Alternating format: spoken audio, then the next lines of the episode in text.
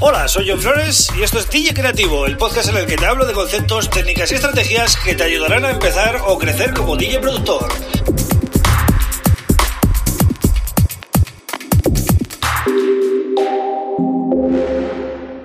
Hola, bienvenido, bienvenida a DJ Creativo. Mi nombre es John Flores y este es el episodio 32. Hoy voy a hablarte de, bueno, de productividad, básicamente, ¿no? Eh, porque cuando empezamos a hacer un tema, muchas veces perdemos mucho tiempo, ¿no? Eh, eh, insertando los mismos efectos una y otra vez, las mismas herramientas, los mismos instrumentos. Em, dejamos un poco el, em, bueno, la interfaz a nuestro gusto, con los colores que nos gustan a nosotros. Pues si, si, nos gusta, por ejemplo, trabajar en audio, pues metemos igual pues, eh, más pistas en audio para tener, eh, incluso las nombramos o las ponemos de, de, algún, de algún color especial, ¿no? Como decía.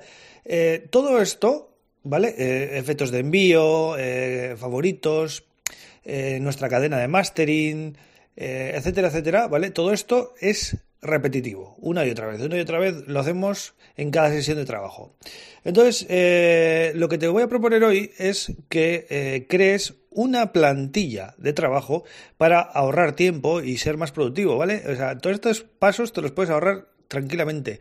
Si tú, por ejemplo, eh, sueles hacer eh, las bases con determinados plugins o usas loops de audio, eh, pues deja ya unas pistas preparadas para usarlas con ese fin.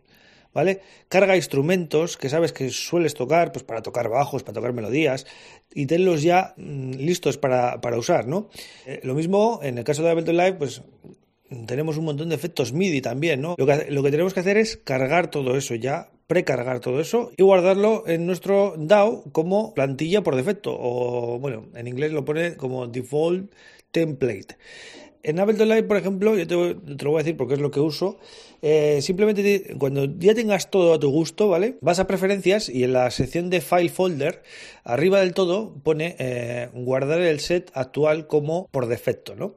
Entonces, simplemente con darle ahí, ya cada vez que cargas Ableton Live se te va a cargar con todo lo que tú sueles usar precargado, ¿vale? Es una manera de ahorrar mucho tiempo. Muchas veces no, no le damos la importancia que tiene a estas cosas y la verdad que vamos a ser mucho más productivos. Y luego también, por otro motivo, ¿no? Cada productor tenemos un sonido característico. ¿Y por qué sonamos así?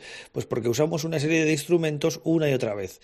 O, usamos una serie de... tenemos unas, unos, unas manías, unos, em, unas técnicas a la hora de procesar la música que repetimos constantemente. Entonces, eh, si, si haces una plantilla de, con un proyecto ya terminado, por ejemplo, y cada vez que quieras hacer un tema nuevo, lo abres y partes de ese proyecto, pues te vas a ahorrar mucho tiempo a la hora de sacar sonido, porque ya sabes cómo sonar bien. El anterior proyecto ya sonaba bien, lo único que vas a hacer ahora es cambiar la, bueno, los drums, las melodías y, todo este, y, toda la parte creativa, ¿no? Pero lo que es el sonido eh, y, el sistema a la hora de crear el tema lo estás replicando, ¿vale? Cada productor tiene su sonido.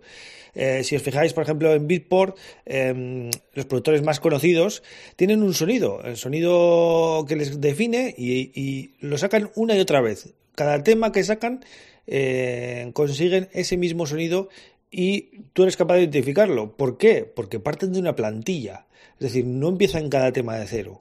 Abren el proyecto, cambian igual pues algunos drums o, cambian eh, las melodías principales y tal, pero siempre usan una serie de instrumentos que les permiten sonar así y, que quizás les ha llevado eh, meses o incluso años poder llegar a, configurar ese esos ingredientes que hacen que su sonido sea tan especial, ¿no? Y sin duda alguna es una de las claves, ¿no? De, de un artista hoy en día, sonar diferente y tener una serie de, de estrategias de, instrumentos que te definan. Por tanto, eh, bueno, esto es lo que te quería comentar hoy. Eh, usa plantillas siempre que puedas, vas a ahorrar tiempo y eh, además vas a consolidar tu sonido, ¿vale? Pues nada más, yo vuelvo mañana con otro tema súper interesante como siempre. Gracias por estar ahí un día más. Y bueno, ya sabes que me tienes en johnflores.pro, me puedes escribir en el formulario de contacto y me, bueno, me pones lo que quieras, ¿vale? Hasta mañana, un abrazo.